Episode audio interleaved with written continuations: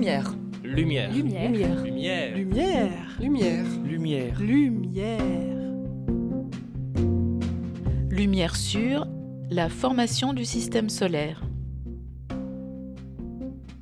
Merveilleuse vue, toute ma joie sur un nuage. C'est une de ces petites phrases mnémotechniques que l'on apprend pour se souvenir de l'ordre des planètes de notre système solaire. On retient la première lettre de chaque mot et on obtient Mercure, Vénus, Terre, Mars, Jupiter, Saturne, Uranus et Neptune. Chacune est à sa place, les plus petites planètes, les telluriques, sont à proximité du Soleil et les géantes gazeuses sont en périphérie très éloignée. Seulement, le 6 octobre 1995, la première planète appartenant à un autre système solaire est découverte. C'est l'exoplanète 51 Pegasus b, et avec elle l'accompagne un profond bouleversement scientifique. 51 Peg b tourne autour de son étoile en seulement 4 jours, elle en est extrêmement proche, et c'est une géante gazeuse, une Jupiter chaude que les astronomes n'auraient jamais imaginé si proche de son étoile. Et plus on découvre de nouvelles exoplanètes, plus on y rencontre des géantes gazeuses en lieu et place de nos planètes telluriques. Alors, pourquoi? Pourquoi notre système solaire ne ressemble pas à la majorité des autres systèmes observables?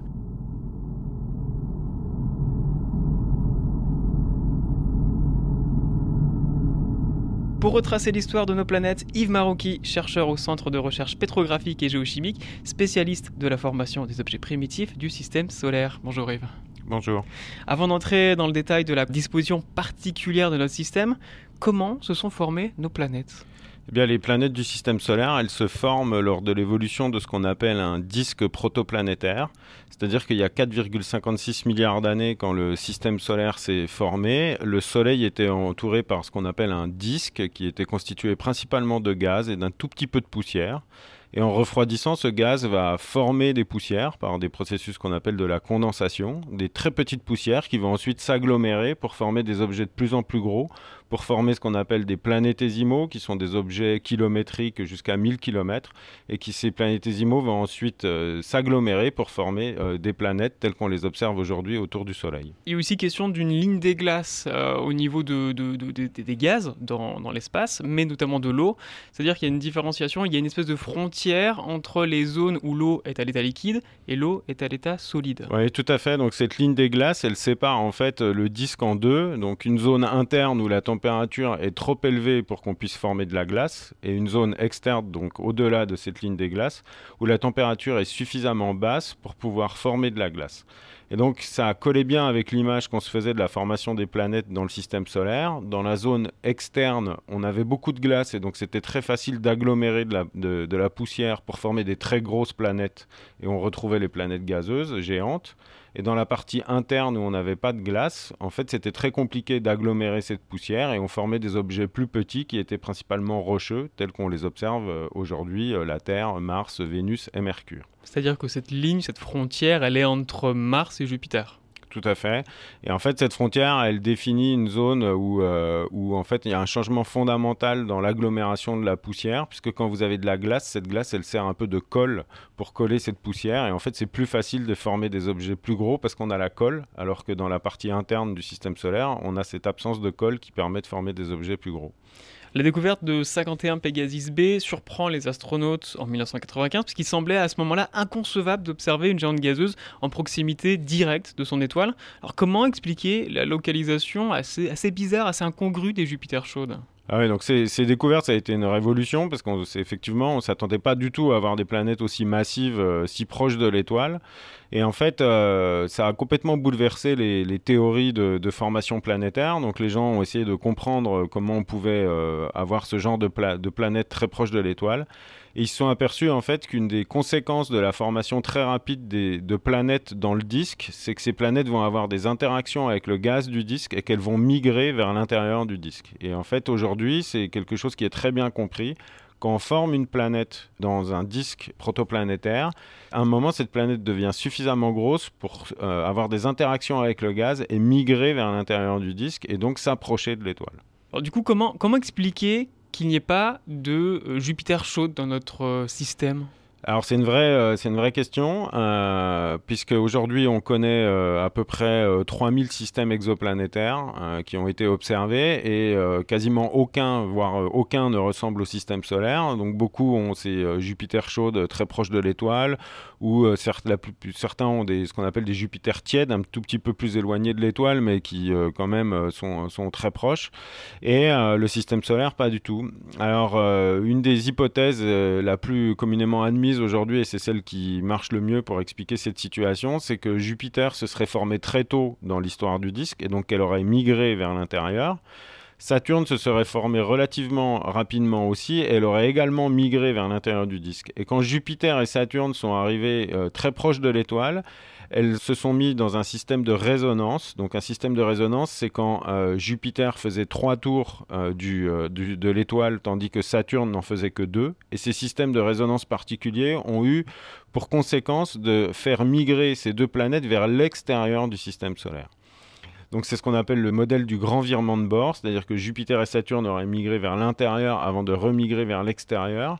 Et ça, c'est a priori lié à la formation très rapide de Saturne et relativement grosse, ce qui serait une particularité du système solaire. Ce serait Saturne qui aurait contrôlé euh, la migration externe et qui expliquerait pourquoi aujourd'hui dans le système solaire, on a des planètes gazeuses qui sont très éloignées de l'étoile, ce qui est complètement euh, à l'inverse de ce qu'on observe dans les autres systèmes exoplanétaires. C'est un petit peu le contre-fou qui a permis euh, la, présence de nos planètes telluriques en l'état actuel. Tout à fait, oui.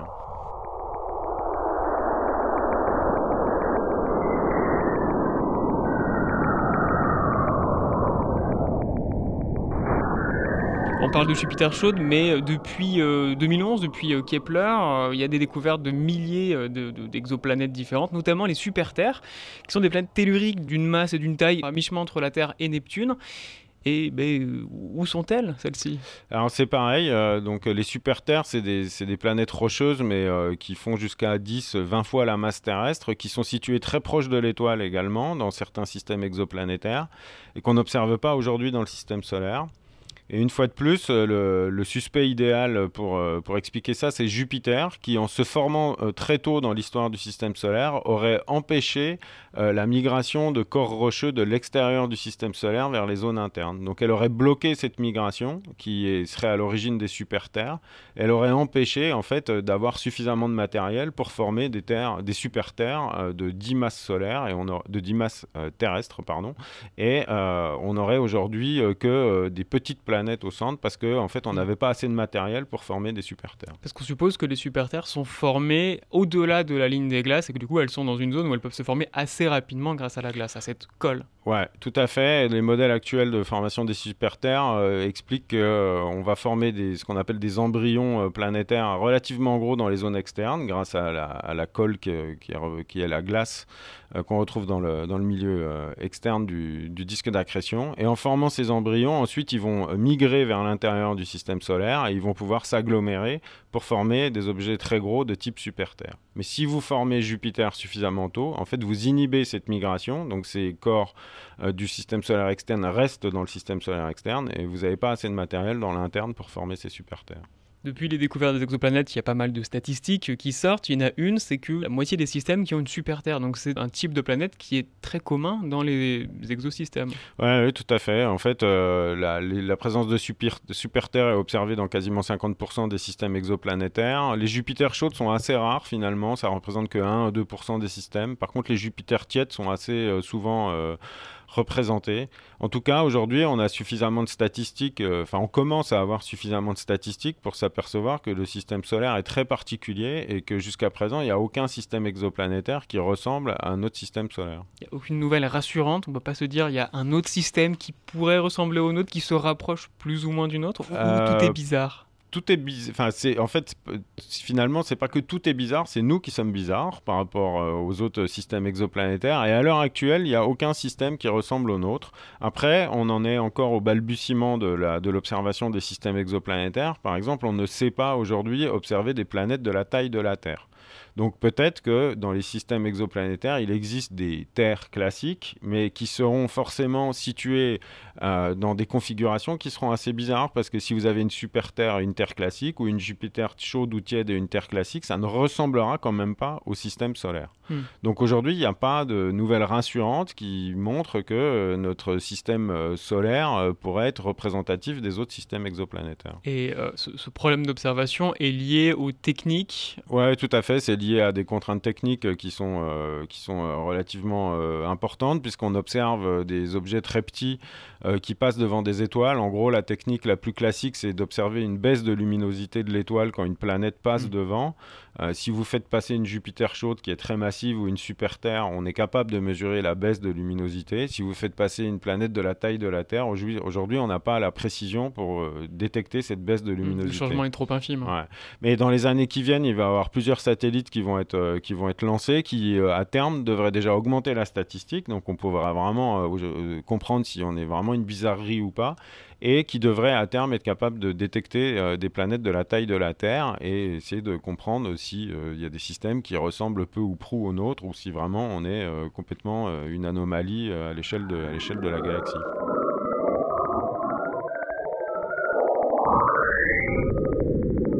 On parlait des super-terres, des Jupiter chaudes. Est-ce qu'il y a une plus grande diversité que ça dans les autres systèmes planétaires? Est-ce qu'on ne retrouve que ce type de planète ou finalement il y a pas mal d'autres planètes un petit peu incongrues? Alors, tous les systèmes euh, exoplanétaires, ils ont des caractéristiques euh, autres qu'on ne retrouve pas dans le système solaire. Il y a ce qu'on appelle des, euh, des super Neptune ou super Uranus qui sont très très éloignés de l'étoile, encore plus que ce qu'on voit dans notre, dans notre système solaire.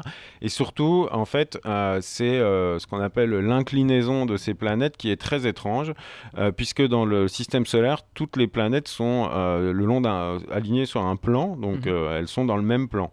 Et dans les systèmes exoplanétaires, en fait, la plupart des planètes ont ce qu'on appelle des inclinaisons très marquées et qui montrent que lors de la migration de ces planètes, elles ont subi des processus chaotiques qui fait que l'inclinaison euh, est, variable euh, et que c'est quelque chose qu'on n'observe pas du tout euh, dans le système solaire. Donc, il y a beaucoup de caractéristiques des systèmes exoplanétaires qui nous montre que ce qui est arrivé dans le système solaire est très particulier par rapport aux autres, parce qu'on ne retrouve pas ces caractéristiques de, euh, super de Jupiter chaude, de super Terre, et également d'inclinaison par rapport à ce qu'on appelle euh, le plan de l'écliptique, qui est le plan euh, global d'un système planétaire. Depuis 1995, depuis même 2011, avec, toutes ces découvertes de, milliers de planètes, d'exoplanètes, on assiste à un véritable changement de paradigme. On ne conclut plus de la formation des planètes en regardant notre propre système, mais plutôt en regardant ailleurs, et on réalise que le nôtre est une particularité, pour l'instant, unique. Ouais, complètement. Je pense que c'est une des découvertes euh, scientifiques fondamentales des 20 dernières années. C'est quelque chose qui a complètement bouleversé les théories de formation planétaire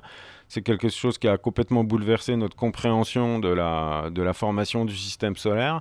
Et je pense qu'on a beaucoup, beaucoup appris et qu'on va encore énormément apprendre de l'observation des systèmes exoplanétaires. C'est pas pour rien que le, le, chercheur qui a découvert la première exoplanète a été euh, couronné par le prix Nobel. C'est quelque chose qui a complètement euh, révolutionné notre manière de, de, comprendre euh, l'évolution des étoiles, des disques protoplanétaires et la formation des planètes.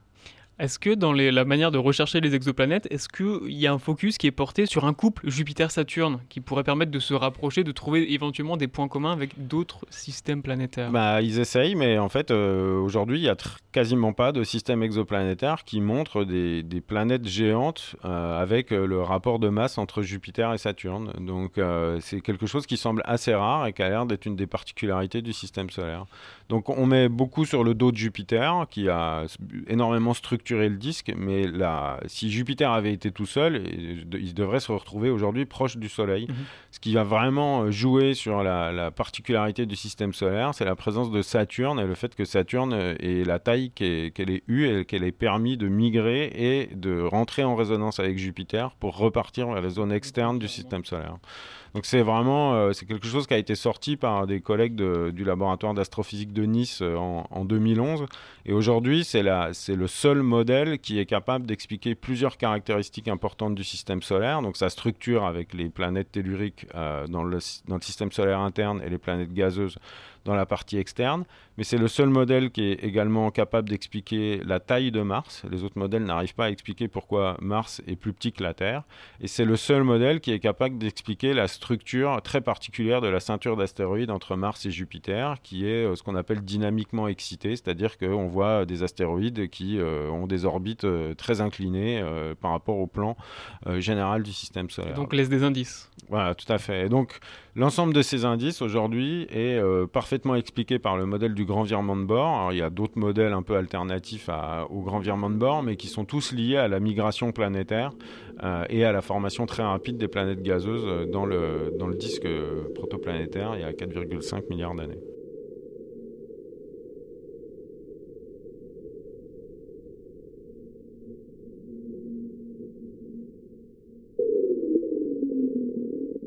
Du coup, pourquoi Mars est plus petite que la Terre? Euh, Mars est plus petite que la Terre parce que lorsque Jupiter et Saturne ont migré, elles ont fait le ménage dans la, dans la quantité de matière disponible pour former des, euh, des, planètes euh, telluriques.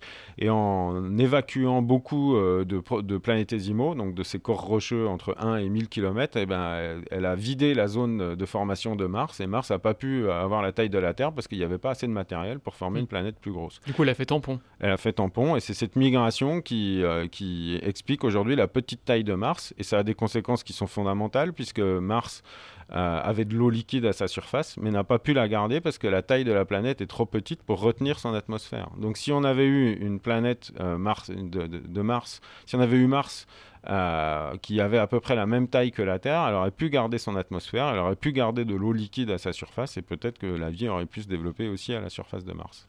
C'est la question un petit peu à un million d'euros, mais est-ce que la particularité de notre système solaire explique l'apparition de la vie dedans? Est-ce que c'est dû à cette composition avec le couple Jupiter-Saturne? Difficile de répondre. Euh, ce qu'on peut, ce qu'on peut dire, c'est que quand on observe les systèmes exoplanétaires, on s'aperçoit qu'il y a des planètes qui sont dans des zones dites habitables, où l'eau liquide est, présente à la surface de ces planètes, on le sait maintenant.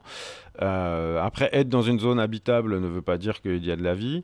Euh, les particularités du système solaire ont pu jouer effectivement sur, euh, sur euh, l'apparition de la vie, mais aujourd'hui c'est encore quelque chose qui est, très compliqué de, de, dire parce qu'on manque encore de statistiques et, et surtout on manque de données pour savoir comment la vie est vraiment apparue. Donc ça peut jouer, mais aujourd'hui il n'y a pas de réponse certaine sur cette question. Merci Yves Maroquier. De rien, avec plaisir.